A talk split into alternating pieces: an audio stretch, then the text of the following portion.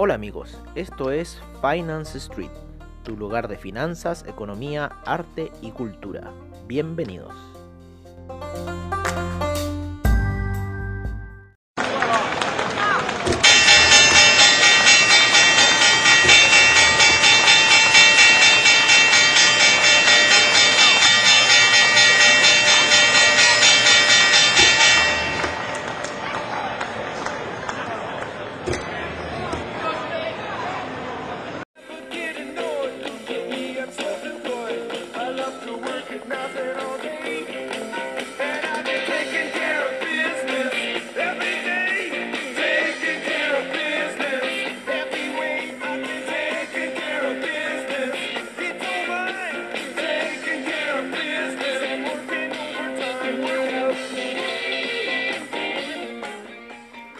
Hola, hola, hola, hola, hola, amigos de Finance Street, amigos de Comunidad Traders, bienvenidos a la apertura de mercados, como siempre en nuestro estilo, de Finance Street, donde estamos viendo todo lo que está pasando en las primeras operaciones del mercado, del cual ya hay ciertos mercados que ya, ya, ya me tienen harto. Ponte tú el, el, el Nasdaq.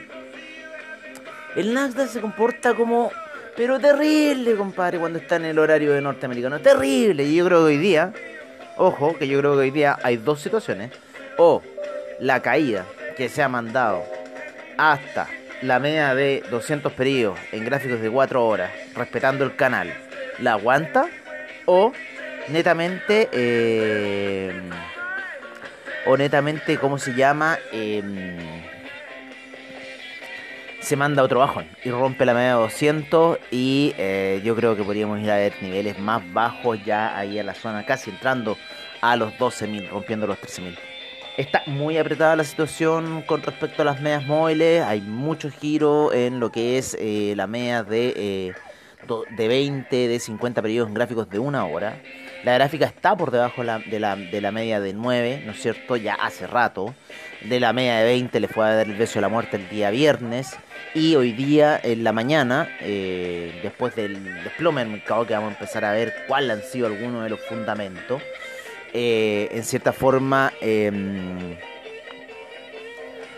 eh, ya lo lleva ahí a la media de 200 durante la noche. El China 50 también fue otro que se comportó, pero terrible durante la noche. Hoy los 5, los 10 primeros, los 20 primeros minutos fueron esenciales. Después, cuando hace ese rompimiento de la vela ¿no es cierto? Eh, sí, el rompimiento de la vela alcista, pero ya habían esas dos señales, oye, en cinco minutos estuvo, estuvo increíble, China 50 se cayó más de mil puntos por lo menos, desde los desde casi la zona de los 20.000 hasta la zona de los 19.000 casi flat está en este minuto. Así que la contracción ha sido súper fuerte, la caída ha estado súper violenta.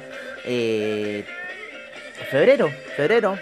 ¿Quién sabe qué nos va a pasar en febrero? Volvieron los chinitos del año nuevo chino, obviamente que iban a empezar estas tomas de ganancia, ¿no es cierto? Así que yo creo que también vamos a ver ahí algunas cosas.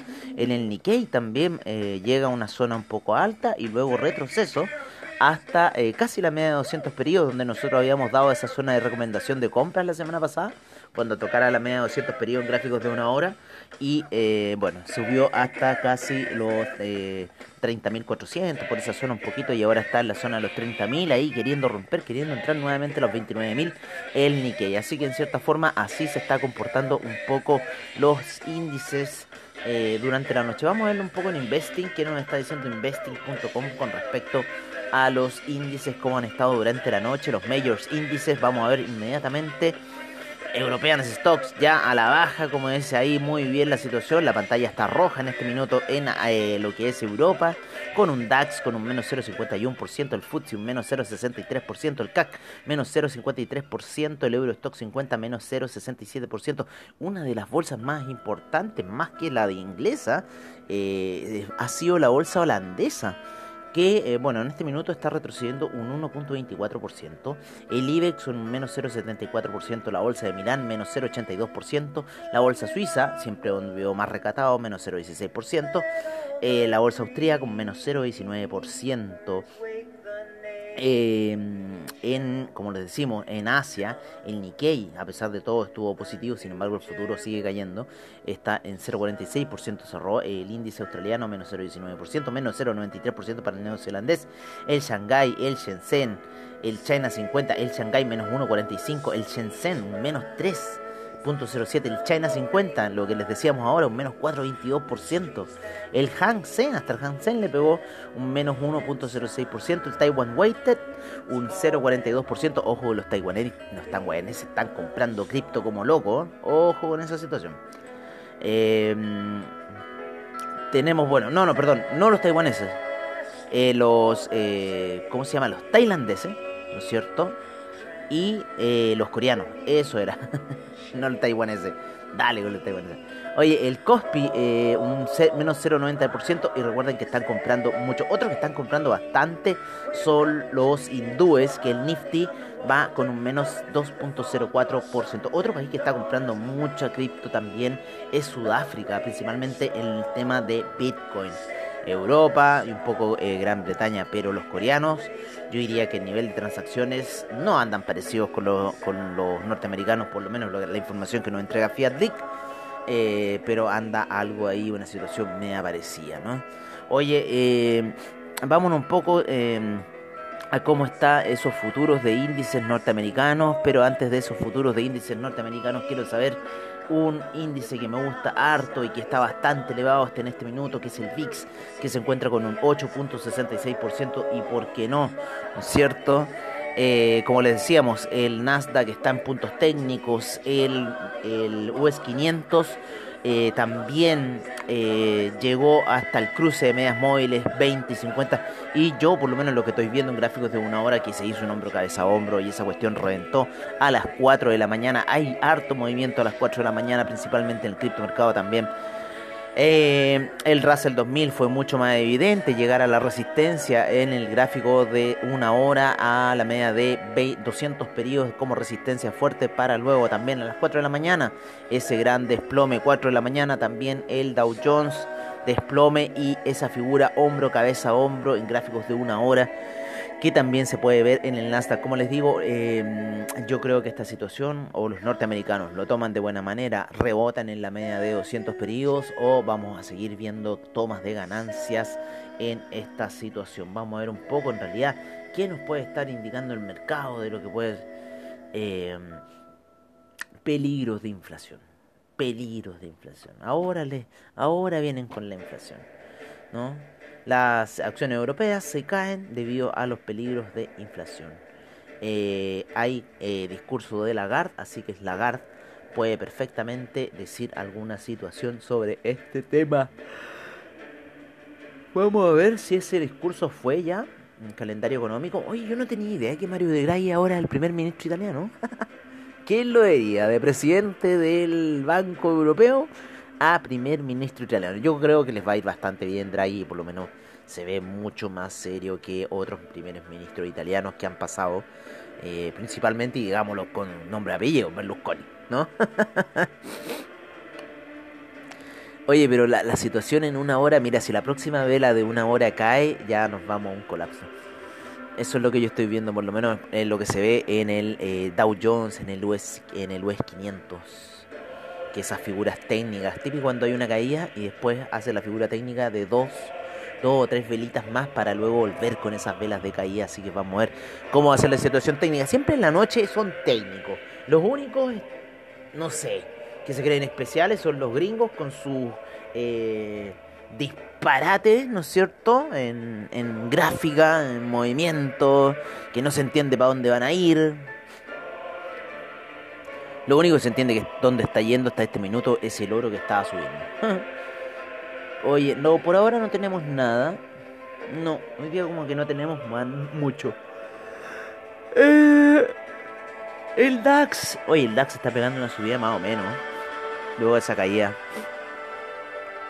La caída a las 4 de la mañana estuvo pero brutal. El índice español apoyado en la media de 200 periodos en gráficos de una hora. Así que mucha, quizás... Eh, si rompe la media de 200 periodos en gráficos de una hora, nos vamos a ir a un escenario bajista. Todavía se encuentra por debajo de la media de 50 periodos y por debajo de la media de 20 periodos en gráficos de una hora. Así que podría haber un potencial bajista para lo que es el índice español. Vamos a ver cómo está la situación con el CAC. Bitcoin Gold subiendo. El CAC, nos vamos a ir con el CAC. El CAC está subiendo, no alcanzó a llegar a la media de 200. Sin embargo, la apertura de mercados lo afectó bastante. En el Bitcoin habíamos recomendado, ¿no es cierto?, las ventas bajo los 55.400, que iba a ser un punto clave porque estaba rompiendo la vela daily de ayer, ¿no es cierto?, la parte baja de la vela daily de ayer y fue a tomar eh, tomas de ganancias bastante buenas el Bitcoin durante la noche. Ahora está rebotando con un martillo alcista en gráficos de una hora, sin embargo hay cruce de medias móviles que hace rato que no lo veía yo en el Bitcoin en gráficos de una hora pero a la baja. Así que ojo que podríamos estar con alguna secuencia de toma de ganancias. Ya aquí estoy viendo algunas secuencias eh, de retroceso eh, gráfico técnico en lo que es el eh, Bitcoin. La capitalización de mercado todavía está sobre el billion dólares porque porque se encuentra en los 54.734.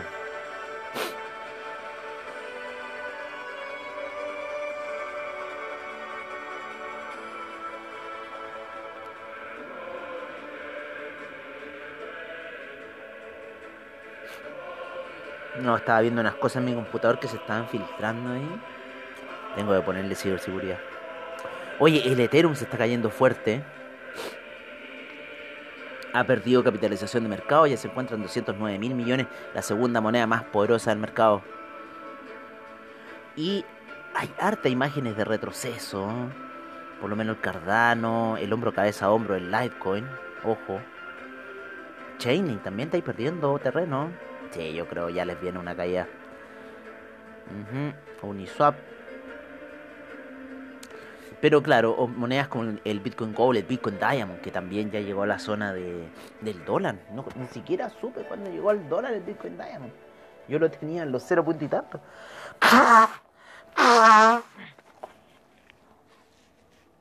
Ah, disculpen la sonada típica de la mañana, típica de la mañana. A ver cuando tenemos el Dash. El Dash está con una figura hombro, cabeza, hombro, el Tesos también.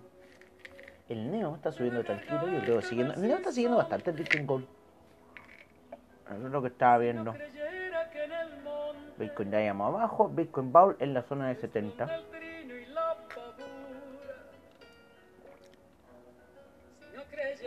Hay toma de ganancia del criptomercado, sin embargo hay otras criptodivisas las cuales están subiendo.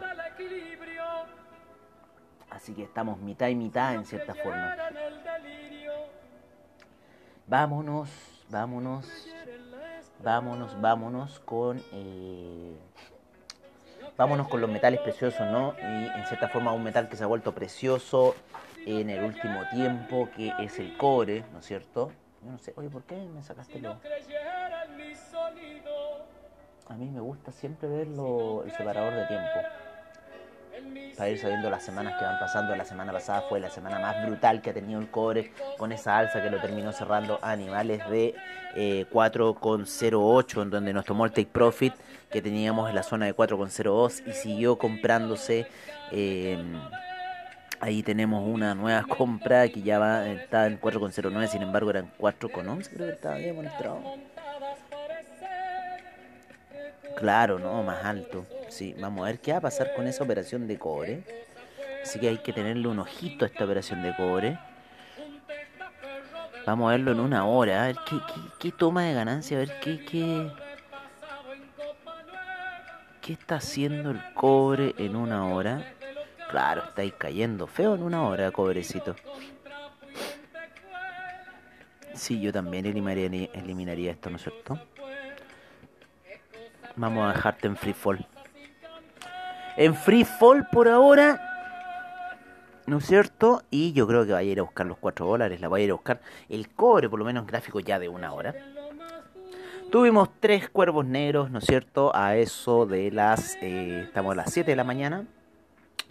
A eso de las 5, 4 y 3 de la mañana hubieron tres cuadros negros en eh, gráficos de una hora Luego a las 6 de la mañana una pequeña vela alcista y ahora a las 7 de la mañana una vela que netamente esa vela alcista marca el proceso de un retroceso lógico en gráficos técnicos y con lo cual debería seguir perforando la gráfica hacia la baja. Así que sigue cayendo un poco el cobre a esta hora. Está ya en niveles de 4,09. Yo creo que una primera eh, punto va a ser los 3,99, 4 dólares para sustentar un poco el precio. Y yo creo que a la larga va a tener un impulso alcista ya que el cobre está con problemas de inventario.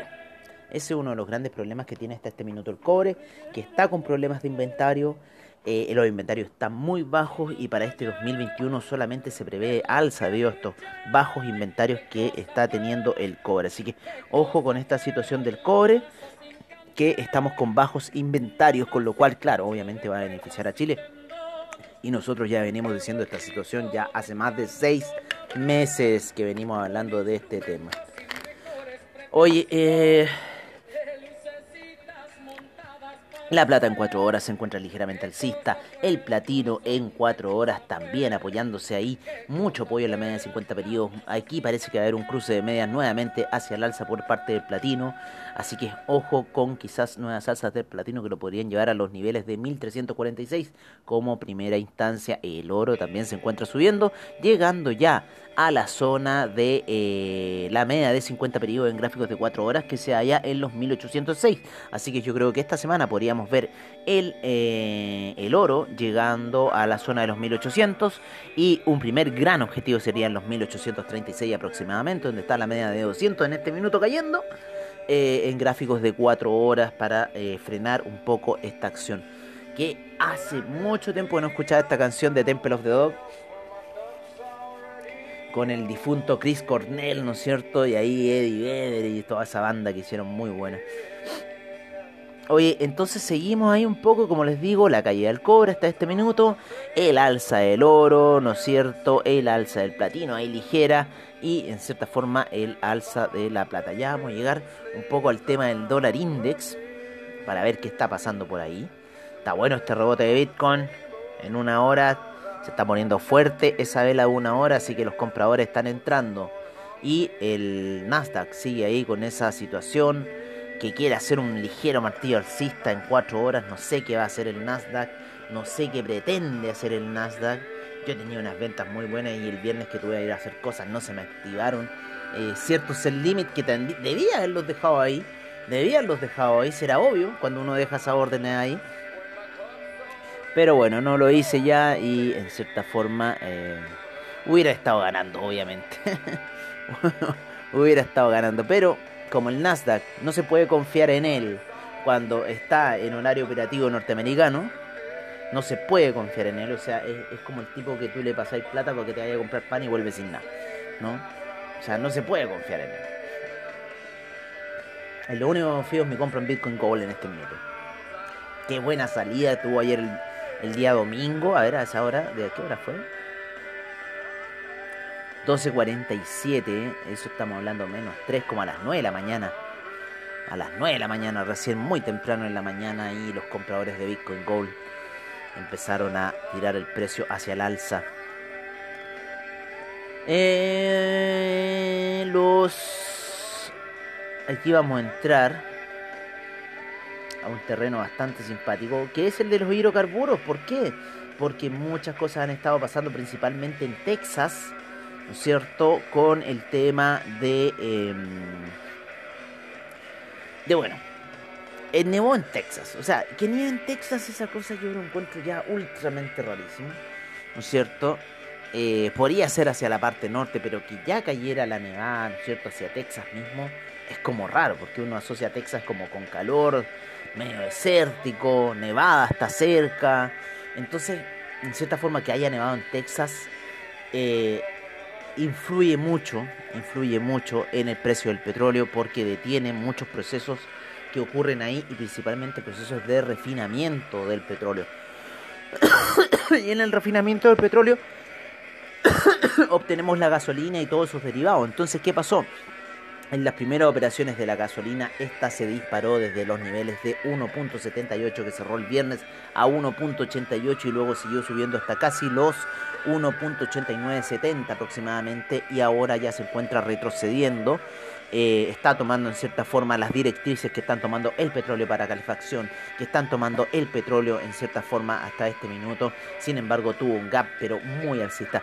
El gas, por otra parte, ya al parecer está terminando su ciclo y estaría empezando un ciclo bajista el gas, al parecer, por lo menos el gap eh, de inicio de operaciones lo indicó así, y eh, se encuentra en búsqueda de la media de 200 periodos en gráficos de 4 horas el gas, así que en esa situación estamos con el gas hasta este minuto. Eso es un poco lo que está pasando en el mundo de los hidrocarburos. Vamos a ver las primeras operaciones del café hacia la baja, rompiendo la media de 20 eh, periodos. Así que yo creo que lo más, lo más que va a ir a hacer el café hoy día puede ir a buscar los 126 a los niveles de la media de 50 periodos. Recuerden que eh, en los gráficos de una hora se comporta muy bien con estas medias móviles, las respeta mucho, les tiene mucho respeto el café y yo creo que va a ir a buscar primeramente la media de 50 periodos eh, y si es que un escenario más fuerte que lo puede hacer el café, ir a buscar la media de 200 periodos a niveles de 124. Hasta este minuto, las primeras operaciones del café son a la baja. Así que ojo con esta situación. ¿Qué esperamos hoy día para el dólar peso? ¿Qué hora es? 7.51. Todavía no abre Trading Economics. Así que miren, por ahora el dólar peso yo creo un gap bajista, casi rozando los 700, si es que no perforando por debajo de esa zona en sus primeras operaciones debido a todas las noticias que están sucediendo. El que está ahora, nos vamos hacia el mundo un poco ligero ahí de las divisas. El dólar index no aguanta la media de 200 periodos en gráficos de 4 horas. Lo mismo que la media de 20 periodos y le está dando un impulso bajista bastante fuerte, lo mismo que eh, al franco suizo. Al franco suizo le están dando un impulso bajista.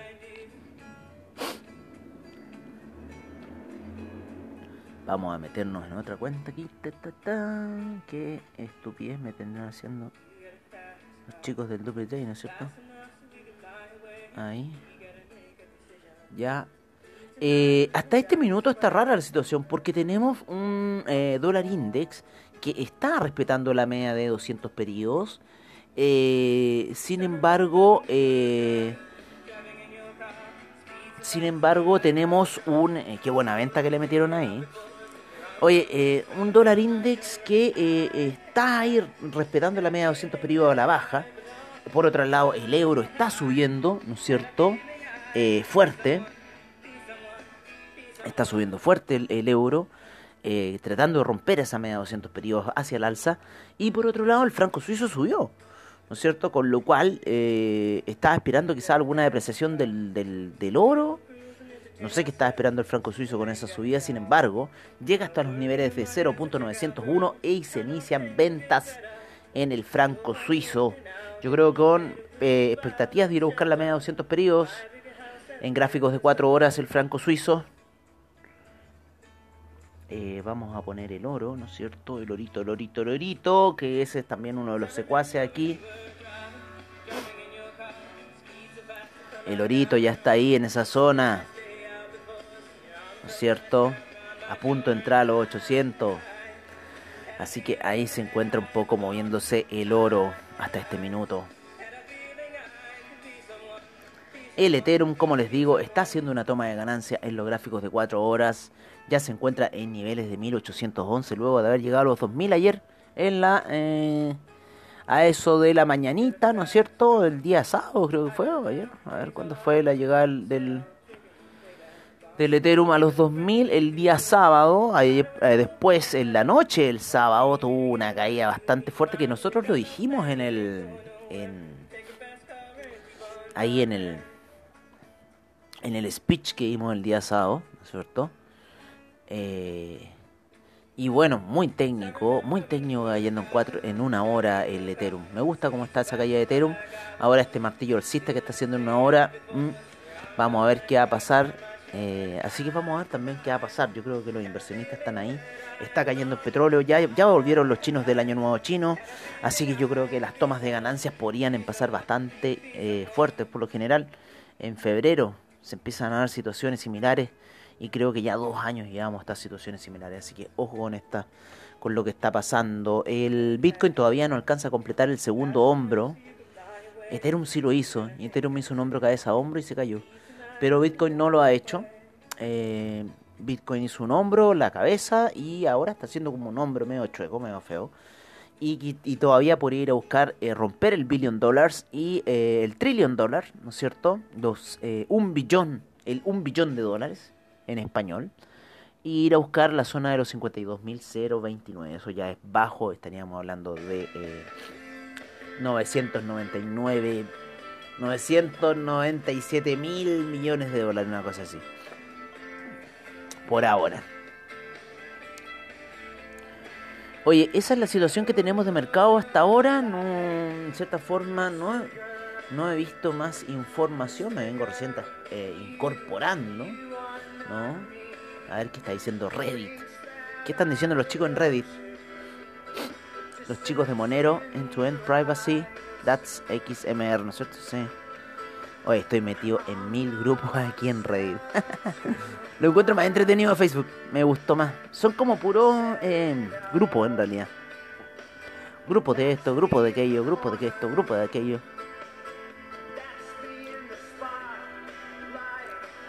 Los tokens. Big News. ¿Qué hay? Big News de Ripple. Ahí las vamos a ver. Vamos a ver esas noticias de Ripple y vamos a ver esta gráfica. Ya son Pure Data. ¿Qué está pasando con Cardano? Ahí otra información. ¿no? El polkadot del Cardano. Mira. Interesante. Oye, Rusia, mucho polkadot. ¿Quién lo diría? No, muy información muy interesante. Los Wall Street Bet que están diciendo. Todavía están con GameStop ellos ahí luchando. Así que así un poco la cosa. Bueno amigos de Finance Street, eso ha sido todo por ahora amigos de Comunidad Traders. Nos estaremos viendo eh, mañana ¿no? en otros mercados, en Mercados on Street. Hoy día es la apertura de mercados, como siempre en el estilo Finance Street. Eh, está también los programas que tenemos de After Crypto, ¿cierto? Eh, y bueno, escúchenlos, están ahí para ustedes y se pueden enterar un poco de lo que está pasando en el criptomercado allá a la tarde. Un abrazo, cuídense, que tengan buen trade, recuerden sus apalancamientos y recuerden que hoy día el Nasdaq está haciendo locuras, ya llegó a la media de 200 periodos gráficos de 4 horas, así que eso es un punto importante, un punto de soporte bastante relevante ya que ahí se encuentra un poco cómo va el canal y yo creo que si rompe el canal ya estaríamos viendo una situación bastante fea para el Nasdaq.